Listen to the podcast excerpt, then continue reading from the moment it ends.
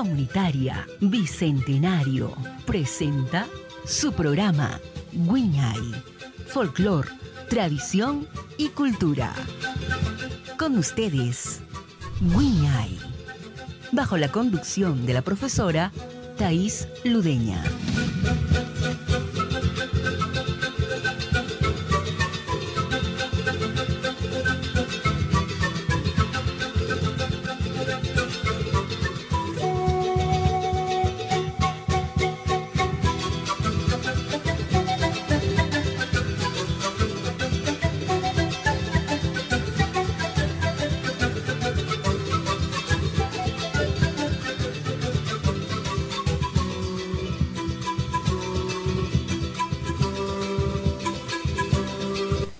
Buenas noches. Eh, hoy en Radio Comunitaria Bicentenario, el programa Guiñay 25 años, en esta oportunidad conducido por Gustavo Arias, integrante de Guiñay.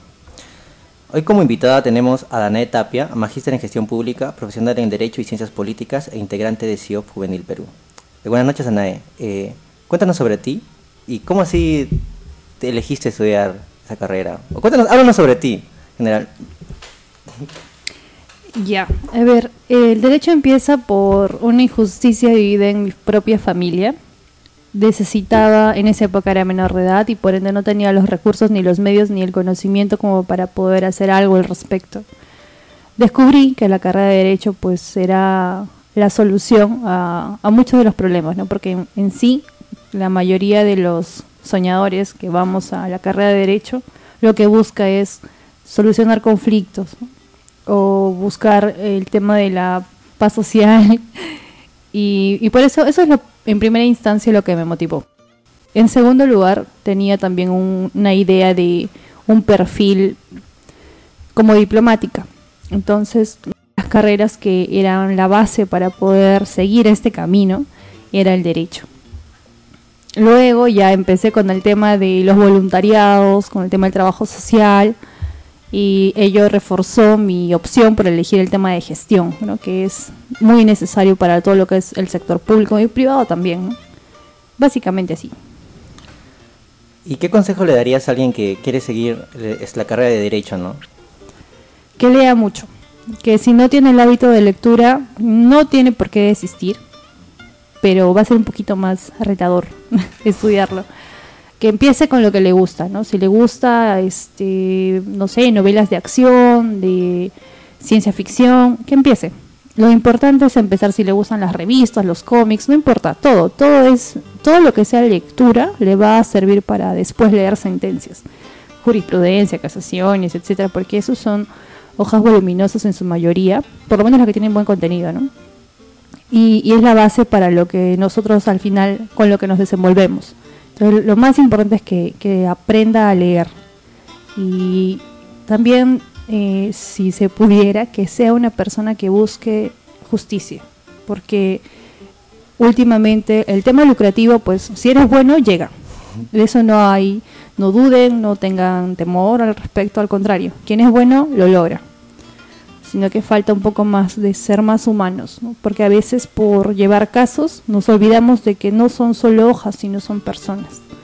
Y, ese debe ser nuestra, en realidad nuestra primera inspiración para poder desenvolvernos en nuestra labor. ¿Cuáles crees que sean las barreras que tiene, digamos, eh, la carrera de derecho en el mundo, digamos, tanto social, laboral, yo pienso que, y es lo que siempre he renegado, incluso por eso me metí a un, al tema de parlamento joven y, quise hacer ahí también un poquito de ello, quise aprender, es el tema de la legislación. Porque, bueno, por lo menos en nuestro país ¿no? tenemos el tema del Congreso, en España son los diputados, ¿no? en Francia igual, existe todavía el tema de los reinos, entonces...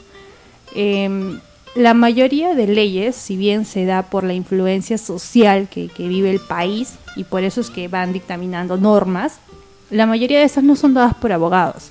Entonces, muchos de los legisladores, lastimosamente, que son elegidos en nuestro país como por elección popular, no tienen los conocimientos básicos como para poder este, poner normas, ¿no?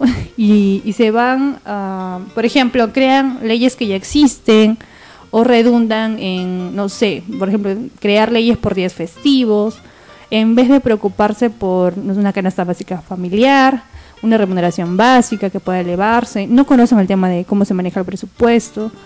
Entonces, eso sí, yo pienso que el primera, la primera barrera es quién crea las leyes, porque los abogados simplemente los aplicamos. No, no podemos modificar, no podemos, eh, podemos em, como que virarla hacia nuestro caso, pero no modificar el espíritu de esa ley. Entonces, esa me parece a mí la primera barrera. O sea, una limitación... Por la legislación. Más, digamos, de sentir y el otro que son las leyes, ¿no? La jurisprudencia, supongo. Las mismas normas. No tenemos buenos legisladores y a veces crean normas que se contraponen a la Constitución. Entonces, sí o sí prima la Constitución. Y son normas que en vez de generar certidumbre, generan huecos. Crean vacíos. Ajá, y eso no es útil. Bueno, hablando, hablando del Parlamento joven, ¿no? ¿Cómo así te iniciaste en los voluntariados? ¿Cuál fue ese ah. proceso? ¿Cómo iniciaste? Ya, yo inicié cuando era adolescente en tema de la iglesia, ¿no? Creo que todos empezamos por ahí, ¿no? Los grupos, creo que nuestro grupo más cercano. Estaba en un colegio católico, mi mamá también muy seguidora de ello, y iba a sus reuniones, eh, veía que hacían proyección social, no era tanto mi afán, pero, pero sí me aprendí a relacionar con grupos grandes. Después, en la universidad, eh, se abrió la convocatoria para Parlamento Joven, justamente. Era ya la segunda o tercera convocatoria, no me acuerdo.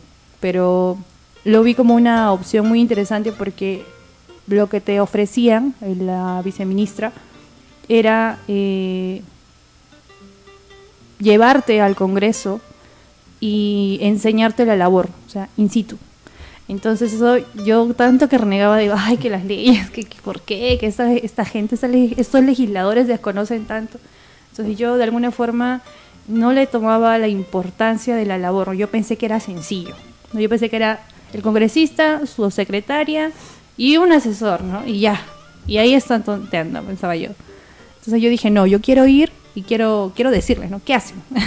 y bueno, Fuimos una delegación de Tacna, eh, estuvimos con otros, otras ciudades y no, pues ahí me di cuenta que la labor es bien pesadita porque una cosa es manejar tu grupo de 20 personas ¿no? y otra cosa es manejar un país, ¿no? porque ahí las leyes ya no son leyes de, eh, no sé, aquí los reglamentos o lo que dicta la, el gobierno regional, sino son leyes nacionales.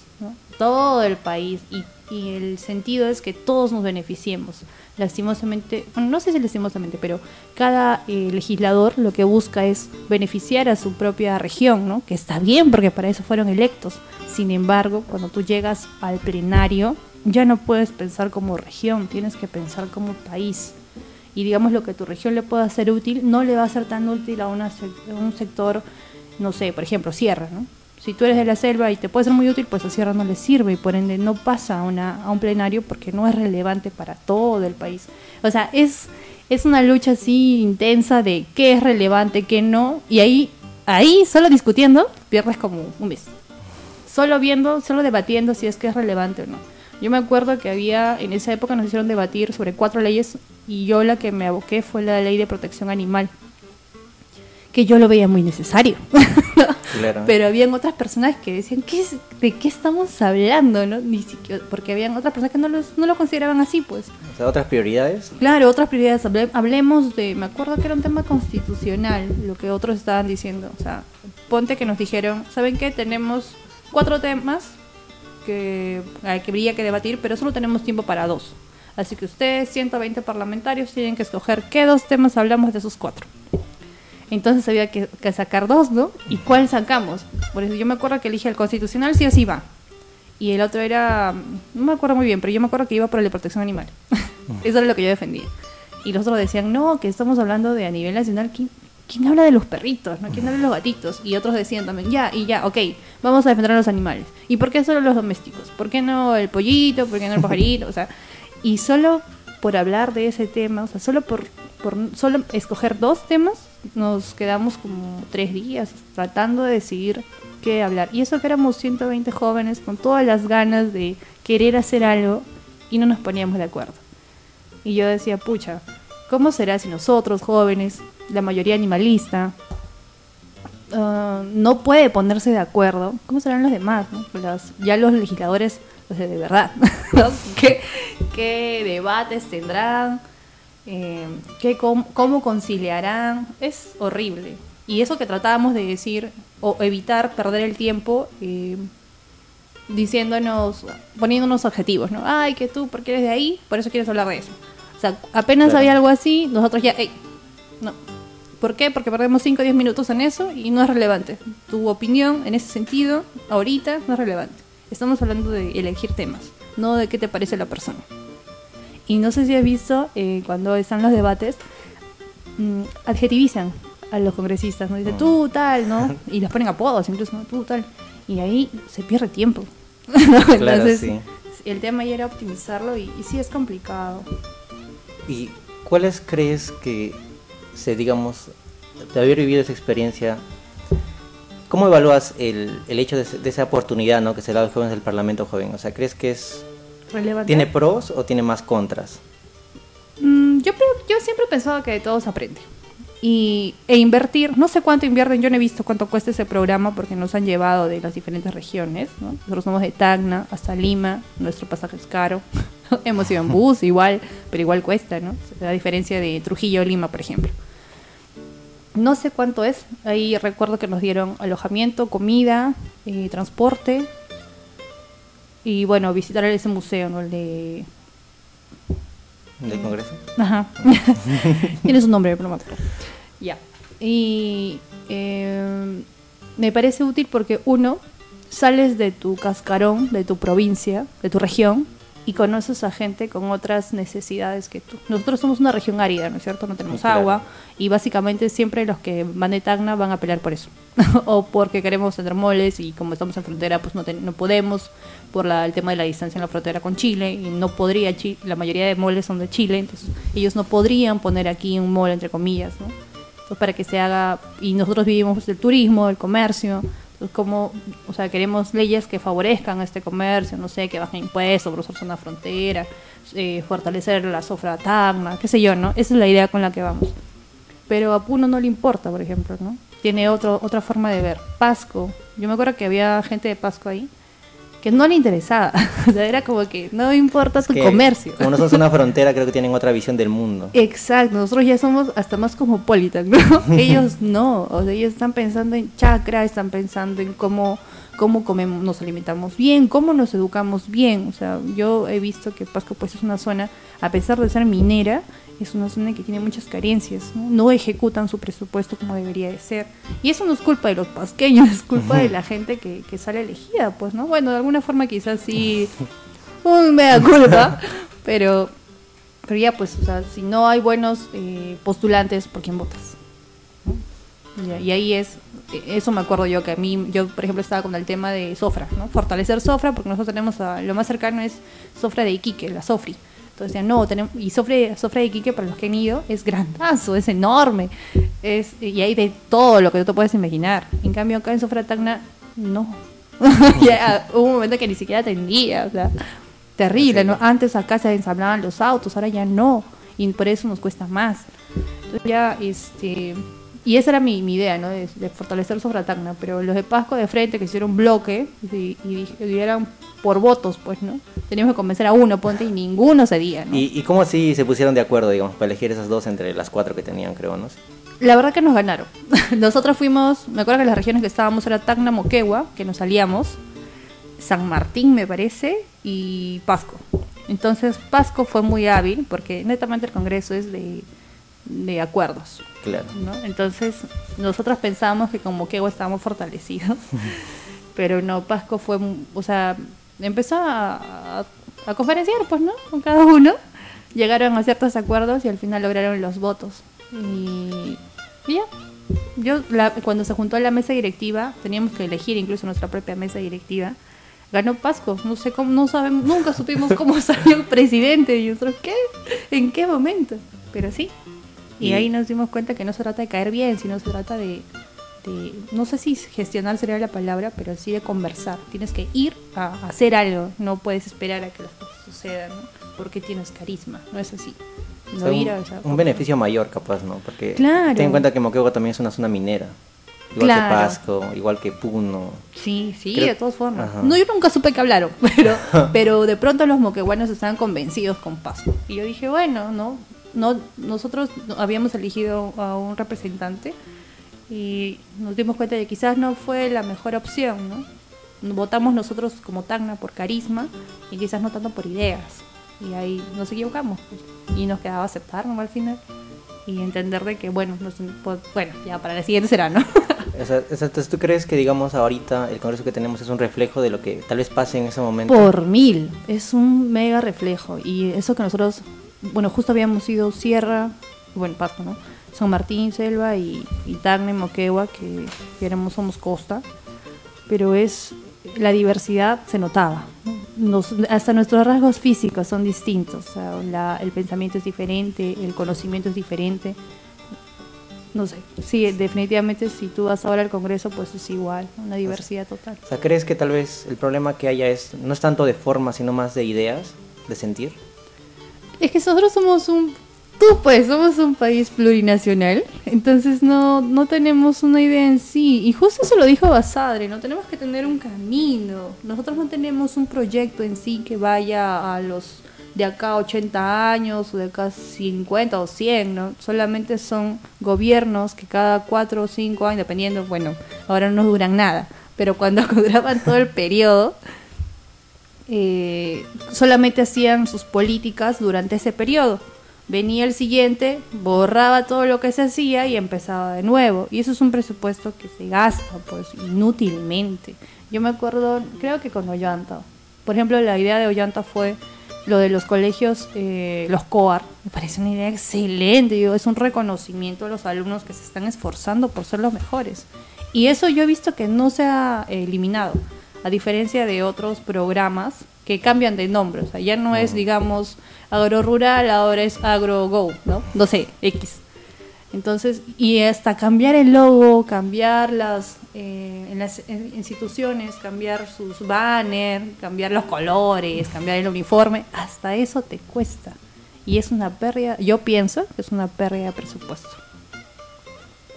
Y hablando ahora de pluri- pluriculturalidad, ¿cómo así llegaste a CIO? Ah, ya.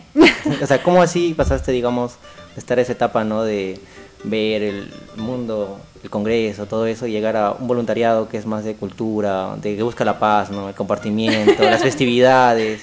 Sí, ya, yo siempre cuando he representado a mi región o, o a mi colegio o a quien sea que haya representado o a mí misma, siempre he defendido, o incluso en los viajes que yo he tenido, siempre me he sentido orgullosa de mi país, ¿no? De, de hablar de su cultura, yo me considero, color, yo siempre digo que me considero color capulí como los incas, o sea, me encanta, yo no me siento mal, yo me siento muy feliz.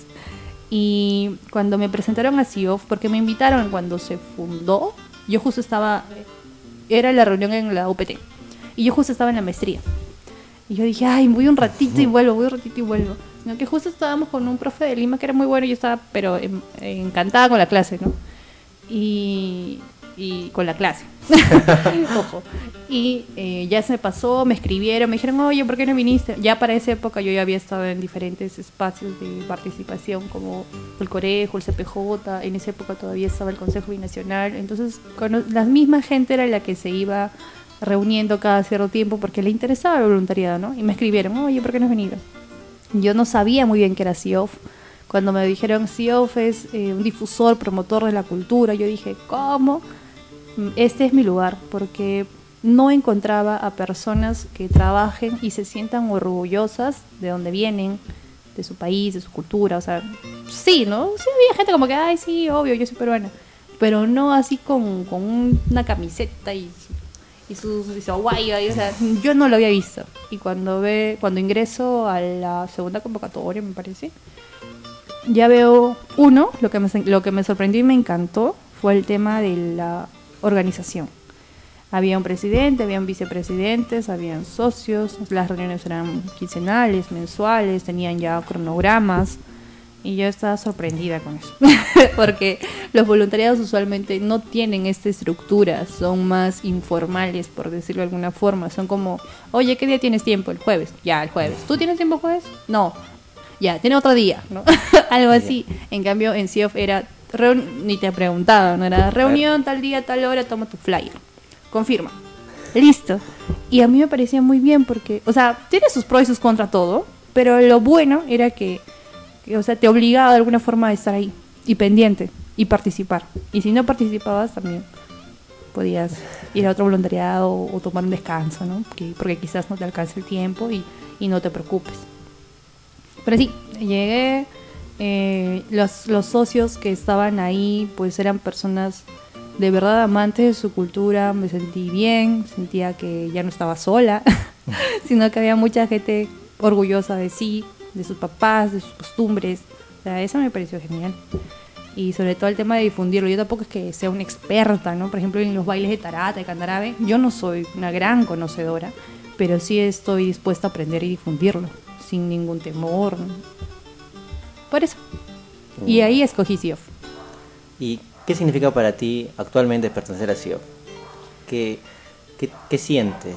¿Y qué recomendarías, digamos, a otras personas, a otros jóvenes que tal vez quieren pertenecer a CIOF, ¿no? Am, yo las veces en las que participo en las reuniones o en los eventos, siempre al final, eh, como lo vuelvo a repetir, uno aprende de todo. Yo no sabía ni armar ni desarmar toldos, ni yo no, no cargaba sillas, usualmente ya todo estaba ahí. Pero uno tiene que aprender, o sea, de todo, de todo. Y yo, por ejemplo, la vez que hicimos el evento, el último evento de Marinera, te vi armando y desarmando toldos y dije, wow, es que de eso se trata en realidad, ¿no? Cuando le gusta algo, hace lo que hay que hacer. No está ahí en un plan de, no, tú, ¿no? O sea, no, lo haces y ya, ¿no? Desenrollado, enrollar tu, tu banner, o sea, lo haces con cariño. Yo considero CIOF de verdad una familia porque eh, tiene muy buen elemento humano que busca, que tiene un fin noble, que es difundir su propio, su propia riqueza cultural. Me encanta. y también son seres humanos que, que son sencillos en sí, que no se complican tanto, que no, no buscan aparentar. O sea, me parece pero precioso, ¿no? porque son personas tal cual. Y eh, para los jóvenes que quieran participar, pues están muy invitados, van a sentirse muy cómodos, van a aprender también un montón sobre cultura, danza, poesía, teatro, porque sí, al tener tantas personas que, que les gusta lo que hacen, este, te, te contagian esa alegría, te dan sus conocimientos. La mayoría en CIOF, y es algo curioso, es que son, eh, son personas que estudian artes, ¿no? O canto. Y eso es como que especializarse en algo y estar en una organización que hace eso, es pero genial. Es como el, el camino, o sea, empiezas aquí y terminas en CIOF y quién sabe, bueno, este es CIOF juvenil, pero quién sabe en CIOF a nivel nacional, CIOF Perú, ¿no? O no sé, CIOF mundial, quién sabe. Mucha gente apasionada. Sí, mucha gente apasionada con lo que hace y, y se nota cuando lo bailan, por ejemplo. Se nota cuando lo cantan, o sea, les gusta. Y se, cuando, se transmite. y cua- exacto, cuando uno le gusta lo que hace, lo transmites, lo contagias. Es, mm, es como inspirar, ¿no? Inspiras. Eso. ¿Y cuál crees que es la importancia que, digamos, tiene las ciencias jurídicas, ¿no? Con la diversidad cultural que hay. Existe una ley de patrimonio cultural, por si acaso. ley Nacional de Patrimonio Cultural. Y eso lo, ve bien el Ministerio de Cultura. Eh, pues básicamente lo que hace el, derecho es regular, ¿no? Mm, Procedimientos, trámites, eso. Y, y lo que debemos, el derecho lo que hace es solo como una parte de asesoría. Por ejemplo, yo, por, ah, ya, algo, algo muy, es, bueno, para mí emblemático, ¿no? O debatible. Por ejemplo, cuando Puno dijo, no, perdón, cuando Bolivia dijo, este, la deblada es mía, ¿no? y lo escribió y, y todo a nivel mundial ya la deblada es suya. No recuerdo muy bien cuál es la danza, pero y Puno dijo no, ¿no? Yo tengo una variedad de esto y esto es típico de Puno y ahí es donde entra el área legal. Porque vamos a, a- o sea, se hace una evaluación, se hace un estudio, eh, se busca información al respecto y se presenta un informe. Y ahí es donde se ve la antigüedad, ¿no? el, el alcance que han tenido las danzas, la, la cultura, la costumbre, etcétera. Y es donde el área legal llega, pues, ¿no? Y, y dice, sí, efectivamente existe toda esa documentación y debe también incluirse a Perú como tal. O el tema del pisco, que el pisco es como otro país, pero nosotros mostramos nuestra información y bueno, no, efectivamente le corresponde a Perú. Creo que sí, ¿no? Hay una ciudad que se llama Pisco, ¿no? es que, es que para, para nosotros es obvio, pero, pero bueno, algunos son tercos. Eh, y bueno, vamos a hacer una pequeña pausa Ah, y vamos a seguir luego conversando aquí con Danae.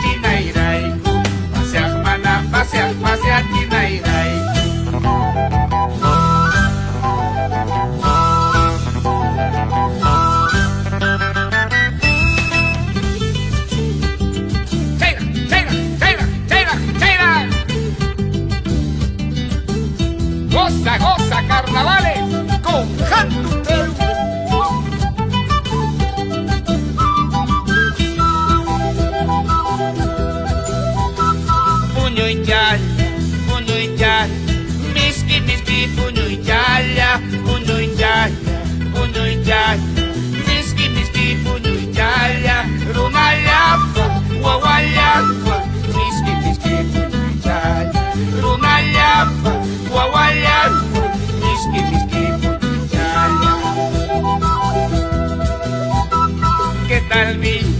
¿Qué tal suerte? Miski, miski, puño y yaya. ¿Qué tal vi? ¿Qué tal suerte? Miski, miski, puño y yaya. Rumayapa, guaguayapa. Miski, miski, puño y yaya. Rumayapa, guaguayapa.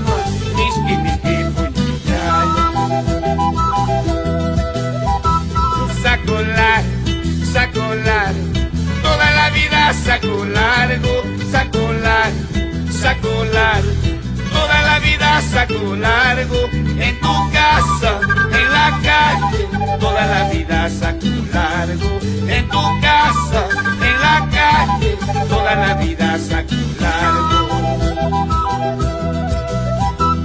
Cachudas, cachudas, toda la vida cachudaza, cachudaza, cachudaza, toda la vida cachudaza, en tu casa, en la calle, toda la vida cachudaza, en tu casa, en la calle, toda la vida cachudaza.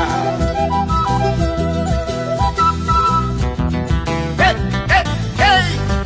¡Goza, goza!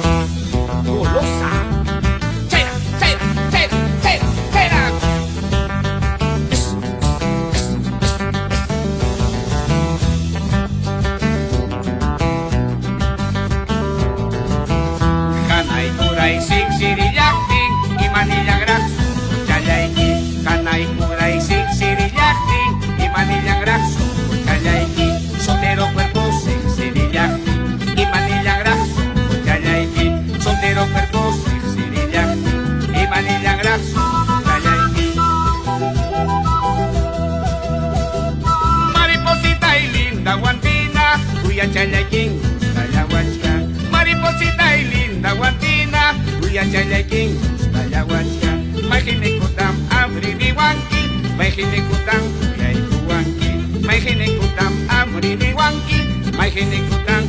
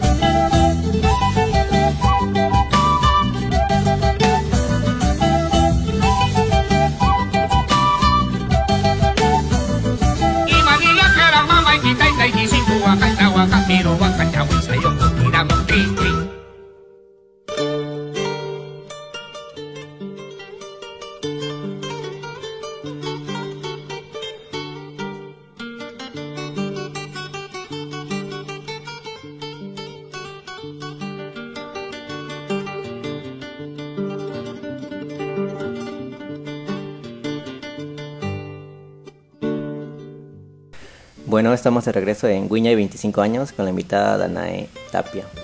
Bueno, Danae, te quiero hacer una pregunta. ¿Qué, ¿Cómo así fue tu experiencia como directora en Involúcrate Tacna? ¿Y de qué trató Involúcrate Tacna? Ya. Recuerdo que justo cuando ya empecé a, participar en voluntariados, empezaron el, go- em, una área del gobierno, creo que era la segunda vicepresidencia, en- apostaba por los jóvenes ¿no? y daba una parte del presupuesto para lo que eran proyectos. Entonces, eh, justo en la ONU empezó con el tema de la difusión de los objetivos de desarrollo sostenible y hubo una alianza ahí y nos llevaron, bueno, se lanzaron una convocatoria a nivel nacional y yo como era, eh, ya había participado en otros voluntariados, postulé, postulamos dos personas, bueno, no, postulamos más, ¿no? Pero llegamos dos personas a Lima como representantes de Tacna y tuvimos como un camping, tipo taller, de algo de cinco días, en el que, o sea, todo el país, había representantes de todo el país, cada región tenía dos representantes. Entonces, eh, uno que nos informaron el tema de las ODS y otro que nos enseñaban al tema de hacer proyectos, gestión. Y eso en esa época pues yo estaba intensa con ello y decía, sí, este es mi camino. Y lo que teníamos, nos habían enseñado, o sea, lo primero, desarrollar las habi- habilidades blandas, ¿no? ¿Por qué? Porque cuando tú estás en la dirección es un poco difícil de empatizar o quizás, eh, no sé, involucrarte con la gente que está detrás de ti, ¿no? Y la idea era esa, que se genere un equipo, que tú seas un líder. Y era lo que querían, era el objetivo. Entonces nosotros lo que nos enseñaron así, ese tipo de juegos, dinámicas, preguntas de fondo, y teníamos que replicarlo en la región para poder eh, seguir haciendo proyectos y que cada, nos monitoreaban cada seis meses para, para ver qué cosa, qué impacto estás generando en tu región. Para ello nosotros creamos con mi otro compañerito que ahorita bueno trabaja en Lima, se fue a Lima, un tema laboral. Con él creamos Involucra de TAC. Que la idea era, eh, uno, motivacional, porque yo siempre estaba en ese sentido de que todo pasa por algo, todo es bueno, con mi canela ahí, que manda, que atraiga la buena vibra. Entonces yo decía, tiene que ser una motivacional porque a veces la gente le falta eso. Tanta realidad choca. Entonces tienes que volver a tu centro y decir, ¿sabes qué? No, la vida es buena, la vida es bella, así, tal cual. Y no te olvides de tu objetivo, ¿no? Eso siempre ha sido mi idea motivacional, inspiracional. Y lo que él decía era, ya, ok, tiene que ser eso, pero también tiene que ser el tema de involúcrate, era el tema de que sepas qué pasa en tu región, porque o qué pasa a nivel nacional. ¿no? Nosotros consideramos de todas las evaluaciones que hacíamos, qué era lo que fal- le faltaba al ciudadano común de a pie para que pueda involucrarse y participar. O sea, lo que se buscaba era que las personas, con este involúcrate, era que las personas sean parte de, no consideren a las elecciones, que es lo primerito donde nos involucramos como ciudadanos y todos somos iguales y todo nuestro voto vale igual, que es muy importante el tema de las elecciones. O tenemos que nos faltaba el tema de conocimiento, ¿no? saber por quiénes votamos, cuáles son los canales para hacerlo, eh, por ejemplo, si tuviera multas, ¿no? ¿Qué multas tiene? ¿O qué, qué beneficios se traen? Porque a veces uno dice, no, no voy a votar, como si no tuviera algún tipo de sanción, ¿no? Y si lo tiene, uno económica y otra que te limiten ciertos derechos civiles, ¿no? Entonces, eso falta. ¿no? Y, no- y nosotros queríamos ser ese tipo de portal que informe a la población. No que le diga qué hacer, obviamente nosotros no somos nadie para decirle a alguien qué cosa debe hacer, sino para informar y que a partir de la información ellos mismos puedan tomar una decisión. Así estuvimos con un grupo de ocho personas, con nosotros dos más, éramos diez.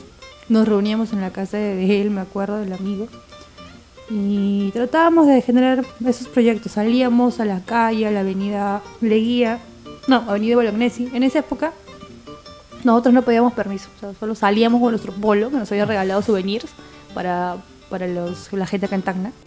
Salíamos con nuestro polito y hacíamos intervenciones. ¿no? Nos poníamos, le decíamos, señores, ¿sabe qué? La constitución dice esto, bla, bla, o sea, literal hablar. ¿no? Y para mí fue una experiencia eh, bastante enriquecedora porque yo no era tanto de hablarle a la gente porque sí. Y eso me obligaba, o sea, el, el- estar en Involucre de Tacna era hablar con la gente. Perdí mucho la vergüenza, que me pareció genial. Aprendí un montón sobre las personas porque cada persona pues es un mundo distinto, con necesidades, con fortalezas, con aptitudes, ¿no? Con todo. Y aprendes de todo. Ahí empecé a hablar con todo el mundo también. Ya con el cobrador, de la combi, con el taxista, ya. Y, quería saber cuál era la perspectiva que ellos tenían sobre cualquier tema. Si sabían o no, para empezar. Y cuando nosotros empezamos esto en el 2016, creo que era, por ahí 14, la gente no es, la gente adulta sí, sabía lo que pasaba en el Perú, pero la gente más joven de mi edad o menores como que perdidos. Y eso da un poquito de pena porque ellos son los futuros ciudadanos que van a elegir. Entonces desde ahí hay que, había que agarrarlos, formarlos. Y a diferencia de ahora. Ahora, desde lo de Merino, yo veo mucho más a los jóvenes involucrados, debatiendo, conversándolo. O sea, ya me alegra hasta que conversen sobre ello. Porque dicen, por ejemplo, y yo me acuerdo de algo muy bonito que espero, no sé, cómo, no sé cómo lo tomen ustedes, pero yo estaba en el mercado ¿no? haciendo mis compras para toda la semana y veo a una niñita que le dice a su mamá que quiere que le compren un abecedario. Una niñita tendría 5 años, por ahí 4 o 5 años. Y a mí me pareció lindo, dije, qué bonito que una niñita, o sea, ya busca el aprender, ¿no? El aprendizaje te da todo, el conocimiento te da todo. Entonces me pareció genial. Y yo la, la miré a la niñita y le sonreí y le dije, muy bien, le dije yo, pues, ¿no? Y las tablas de multiplicar, le dije yo. Y el señor dijo, sí, también vendo tablas de multiplicar, ¿no? y la señora dijo, no, todavía no, porque tiene que aprender a leer. Ah, ya, señorito, está bien. Qué bueno que usted le compre y le apoye, digo, pues, ¿no? Porque otras personas le dirían, no, es pérdida de plata. Son cinco soles, está cinco soles. Son cinco soles y lo puedo invertir, no sé, en un kilo de algo, ¿no? Puede ser. La, vida está dura, todo está caro. Pero no, la señora la decidió invertir por su, por su niña. Y el comentario que me pareció un poco realista, un poco cruel, pero, pero sincero, fue que le dice a la niña, sí, tienes que estudiar, porque para que seas eh, presidenta, como... Y se quedó pensando. y yo también dije, ¿cuál es la referencia? no? ¿Qué le decimos a nuestros niños que deben seguir como referente? García, no. Toledo, no sé. Humala, bueno, ¿no? Algo así, o sea, Dina, todo el mundo está en, en contra, ¿no? No sé, sobre todo un, un sector, bueno, que para mí es derecha, centro, no sé, está muy, muy en contra. Muy desunido. Sí. Entonces yo decía, Fujimori, no creo. Entonces decía, no sé, yo lo eh, también me puse a pensar con el señor y decir, ¿qué referencia le damos a nuestros niños? ¿De quién sería la persona a seguir y, y a quién le podríamos dar esta información para que en algún momento sueñe o idealice o siga alguna idea? Entonces, ¿crees que eh, el, Perú, el Perú, al menos, al menos los jóvenes, aún tienen una esperanza tal vez Claro de que llegar sí. a cambiar? Por ejemplo, por- para mí, por ejemplo, eh, el hecho de que Castillo, bueno, el expresidente, ya no sé cómo llamarlo, eh, haya llegado al menos al poder, ¿no? Mm, Fuera de todo, siempre lo vi como, al menos yo como profesionalmente, como una esperanza que tenían las personas que, digamos, eh, quitándole todos los errores que ha sido, todo lo que quieras, pero digamos, la esperanza de que una persona, digamos, un, un campesino que está en el campo, ¿no? Que su hijo sea presidente, creo que tal vez ha llenado esa esperanza y que tal vez ahora quitándonos esa esperanza, o sea, es como que quitando esa oportunidad, a pesar de todo, ¿no? Que se lo merecía, sí, pero quitándonos esa oportunidad tan descaradamente capaz, ¿no? ¿Crees que aún sigue viva esa esperanza en los jóvenes? Yo espero que sí. La verdad que yo... eh, es que sea, bueno, no sé cómo se tome, pero uh, cuando se va a hablar con gente de la sierra, porque la mayoría de la sierra ha votado por Castillo y es, y es su voto. Claro. No podemos, yo no, no es ni bueno ni malo, es su voto. Entonces lo apoyan. Y entre ellos se animan, ¿no? Tú puedes ser como Castillo. De alguna manera. De alguna ma- de, la que- mejor manera. Antes de que pasara todo, digamos. Claro, porque fue, fue una sorpresa para muchos que una persona como tú mencionas de provincia, de bajos recursos, siendo un maestro, un maestro no, no es que gane pues 10 mil, no, no, a diferencia de un empresario, por ejemplo, que tiene la posibilidad de... Un maestro no, porque es un, una- un servidor del Estado con un sueldo limitado. Y si trabajas en, en, en la zona rural, ese sueldo, pues tú lo gastas en tus niños, porque Ujú. tú te das cuenta que tus niños no tienen cuaderno, ¿no? Algo, siempre falta algo. Tampoco les puedes pedir a los papás plastilina o esos juegos, eh, no sé, caros que hay acá, porque porque tendría que venir a la, a la ciudad, porque eso no hay allá en, no hay un Tailoy, por ejemplo, en, en Tarata, ¿no? O sea, no hay, pues, ¿de dónde lo sacas? ¿Dónde sacas ese material? Y para el desarrollo de un niño se necesita de ciertos materiales audiovisuales, no sé, tac, de tacto, para que puedan desarrollar su motricidad. Entonces, este, yo considero que sí, o sea, se debería mantener el sueño de que cualquiera de nosotros puede llegar a ser presidente o más. ¿no? Obviamente con todos los valores, todo lo regular, pues sería lo ideal, ¿no? Pero yo también considero que, y quizás suene mal, ¿no? Pero ¿qué presidente en Perú no tiene un proceso penal? ¿no? Unos más que otros, ¿no? Sí, claro. Algunos valientes afrontándolo, otros no. Entonces, no sé por qué, al- me- también a, a- a mí a ratos me ha parecido un ensañamiento porque la prensa no, no señala tanto a otros exmandatarios que han dicho y han hecho tontería y media, pero a este sí, le dan con todo, le sacan todo. Y como si no hubiera más información, ¿no? pero no sé, a veces yo lo veo como un ensañamiento porque no me parece necesario hablar 24 horas del, del expresidente, pero también es útil saber lo que ha hecho, para también tener conciencia de eso y que no vuelva a suceder. ¿Qué te parece el, el labor que tiene la mujer andina, no? En este, tal vez en esta coyuntura que estamos viviendo, ¿no? Un poco conflictuada, se puede decir. La labor de la mujer, yo creo que ya en general, ¿no? La labor de la mujer como, por ejemplo, en su rol de mamá, en su rol de, de hija, pues es básico. La mujer es el, sostén, el soporte. Y ahora, bueno, yo considero que es la que, bueno, no, en sí, de por sí, ¿no? En la casa donde se forman los valores. Entonces la mujer es como el papá en la zona andina a veces no está porque está laborando, tiene que traer pues, alimentos. Entonces ella es la que el soporte y la que le da toda esa energía de, valores, principios a los niños. Tiene que seguirlo haciendo, tiene que ser la fuerte y el sostén, la imagen a veces paterna también. Es muy importante. Y también el tema de las tradiciones, porque ella al final es quien se los transmite. ¿Crees que acortando tal vez la distancia social que tiene la mujer en la sociedad, digamos, se puedan llegar a acortar esos, esas distancias sociales y culturales que tienen los núcleos familiares, ¿no? La sociedad, el mundo andino, el mundo moderno, la urbanización, todo. O sea, ¿te refieres a que tengan mayor protagonismo? Digámoslo así, dándole el enfoque a las mujeres. Yo sí, pues obvio, yo soy mujer. No, Me gustaría que, que den el tema de la equidad, ¿no? El- el- a mí cuando empezó el tema de la equidad y la paridad, para mí fue sí, ¿no? Porque yo sí he sentido de que a las mujeres nos ponen a un costado y creen que los varones, que en realidad sí tienen buenas actitudes, obviamente los varones, porque son mucho más intrépidos, por alguna forma de decirlo. Una mujer como que lo piensa un poquito más para hacer las cosas y a veces necesitas de ser impulsivo para lograr, ¿no?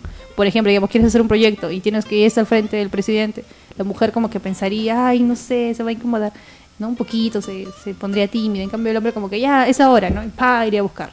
Digamos que en ese sentido sí, eh, el hombre es un poquito más, más intrépido, pero, pero las opciones deben ser iguales para nosotros y para, para todos, en general.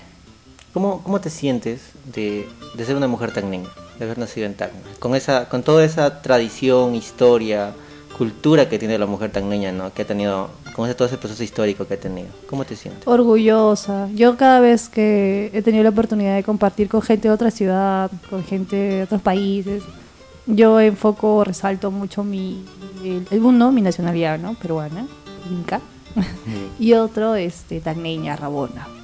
yo orgullosísima, así, de haber cargado, de estar detrás en el, eh, es de los soldados, ¿no? Tratando de cuidarlos, echarles agüita, qué sé yo.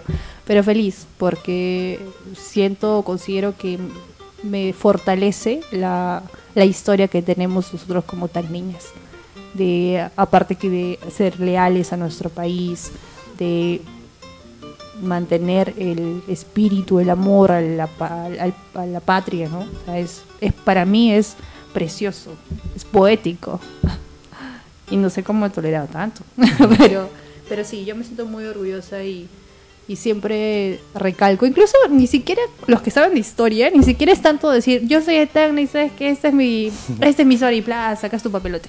No, porque los que les gusta reconocen al tagneño, porque es leal, porque ha vuelto al Perú, porque y se siente feliz de ser peruano, ¿no? O sea, yo me acuerdo de que fui a un a una reunión y justo había militares ahí y yo dije, o sea, y todos empezaron a presentarse, ¿no? Usualmente pasa así, vas a una reunión, te presentas nombre, profesión, ciudad, ¿no? Cuando es nacional. Y cuando es internacional, ya nombre, profesión y país. Pero ya en esa época era nacional. Y había un bloque de militares y yo dije tagneña, ¿no? Y yo tagneña, pues no un tan tagneña, tratando de ser líder, ¿no? Tratando de, de mostrar mis ideas y que las respeten también, ¿no? No imponerlas, pero sí exponer. Para ver si también podíamos hacer algo al respecto, qué sé yo. Y uno de ellos se me acerca y me dijo, eres tagneño, o sea, como si fuera irreal, ¿no? y yo, "Oh, sí. Y me, me pareció hermoso porque me empezó a decir, oye, sí, que los tagneños son de esta forma, son amables, son fuertes, son aguerridos, ellos aman a su país. Y me sentí muy orgullosa de ello, porque no hubo la necesidad de yo decir, ¿sabes qué? Yo por ser tagneña y haber aguantado el cautiverio tienes que quererme, respetarme. No, pues para nada. Era ya de por historia, era, era este inspirador ver un tagneño ahí con su, con su bandera ahí pegada. Yo que siempre que trato de ir a los eventos así nacionales, trato de ir con mi bandera de, de Tacna, ¿no? O el Perú. Y ya pues yo soy así. y me veían como que, ay, qué bonito. O sea, como que se mantiene la tradición. Y siempre me preguntan por el 28 de agosto. ¿Qué hacen? Creo que es una fecha muy importante, ¿no? Claro, para nosotros es muy importante y para los demás es muy curioso, ¿no? Cómo es que pasados los años aún mantienen ese, esa procesión, ese paseo, ¿no? Y la gente tirando las flores, orgullosa con los globitos, bueno, ahora con los globitos, ¿no? Cantando, o sea, es muy, es muy nostálgico, pero a la vez, a la vez es, no sé, yo me siento de orgullo, yo, me- yo me lleno de orgullo, ¿no? Porque mantengo esa tradición, mantengo ese amor, mantengo esa lealtad a mi país y a, a nivel nacional lo saben. ¿Y tú crees que, digamos, de alguna manera para unificar tal vez al Perú, porque el Perú es un país de todas las sangres, ¿no? Creo que ese es el mayor problema que tiene, digamos, el mayor límite que tiene es que hay una diversidad tan grande que, exactamente, porque hay tanta diversidad no se pueden unir porque es diverso. Sí. Tantas naciones dentro de un país en realidad, ¿no? ¿Crees que tal vez un eje central que deberían trabajar las autoridades debe ser el patriotismo o el civismo, ¿no? ¿Qué Yo piensas sobre sí, sí, de todas formas, em, yo no llevé cívica, ¿no? pero me parece necesario para, sobre todo los más jóvenes, como tienen tanta información a la mano y a veces información no tan verdadera, ¿no? Porque es la información pues está ahí libre. Hay que ver las fuentes. Entonces yo sí considero que el civismo como para como ciudadano es necesario. Desde chiquititos hay que agarrarlos ahí. En la currícula debería de estar para que conozcan y respeten sus símbolos, sepan bien el himno. O sea, esas cositas, el símbolo, el tema del respeto cuando suena el himno, o sea, quedarte parado, ¿no? O sea, eso es necesario, porque así te formas como ciudadano. Y si eres un buen ciudadano, vas a ser al final pues un buen representante, por ejemplo. ¿Qué tal si postulas con todos sus valores? Vas a querer hacerlo bien, ¿no? O al momento del, ya, quizás no postulas, pero al momento de elegir, tú al ser consciente de tu país, de sus fortalezas, sus riquezas, lo que tiene, pues vas a querer que sea conducido de, de forma prudente, de buena manera. Entonces vas a tener un voto consciente. Básico. ¿Por- ¿Y por qué crees que las autoridades tal vez no le dan esa importancia Que no les al civismo, al patriotismo? ¿Por qué crees que, al menos en Tacna sí se ve, ¿no? Pero Sí. tal vez has visitado otras regiones y no se observa mucho en realidad, ¿no? Hay, digamos, esa desatención a eso, olvidado. ¿Por qué crees que se da? Mm, Porque es que se ve a nivel, la currícula se da a nivel nacional en el Ministerio de Educación. Entonces ha sido una política pública a nivel nacional de algún presidente que decidió que esto no iba, que no era necesario. Entonces, mm, es a nivel, eso ya es a nivel macro. Y, y también, si yo por ejemplo, mi mamá es profesora y yo le preguntaba, ¿por qué no lo aplicas tú? O sea, fuera, ya, ok, tu currícula es esta, pero tú, media horita de algo. Y me decía que no, que el ministerio era pues este, estricto en ese sentido y, y hay planes, y hay programas, y hay horarios. Entonces, uno puede tener toda la aptitud, ¿no? Y, y toda la predisposición de enseñar, pero ya depende de un plan nacional. Entonces ahí hay que ir con los... Ahí, ahí sí hay que ir a nivel macro, porque eso no depende de acá. A menos... un, limitante que tenemos Exacto. en la educación. Bueno, entonces, para terminar, ¿qué, qué le dirías a, a todas las mujeres tan niñas, peruanas? ¿Qué, qué mensaje les darías? que estudien, que lean, que no sean tímidas, que luchen por lo que sus sueños y que y que sobre todo no se dejen vencer. Bueno, Danae, muchas gracias por, ac- por estar aquí esta noche, por darte un tiempo de visitar a Aguña y 25 años. Tal vez ya tendremos otra oportunidad para conversar más adelante y enriquecernos, ¿no? Bueno, solo eso. Buenas noches.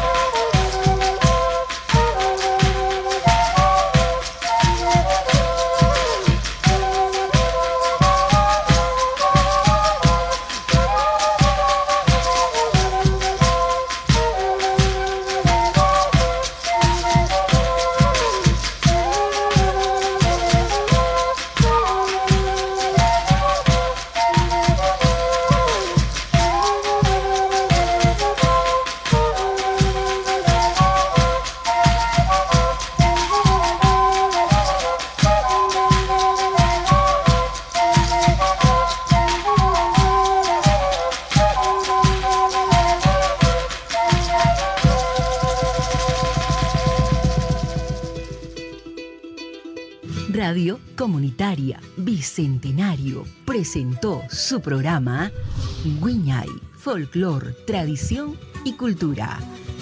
Nos reencontramos en una próxima edición.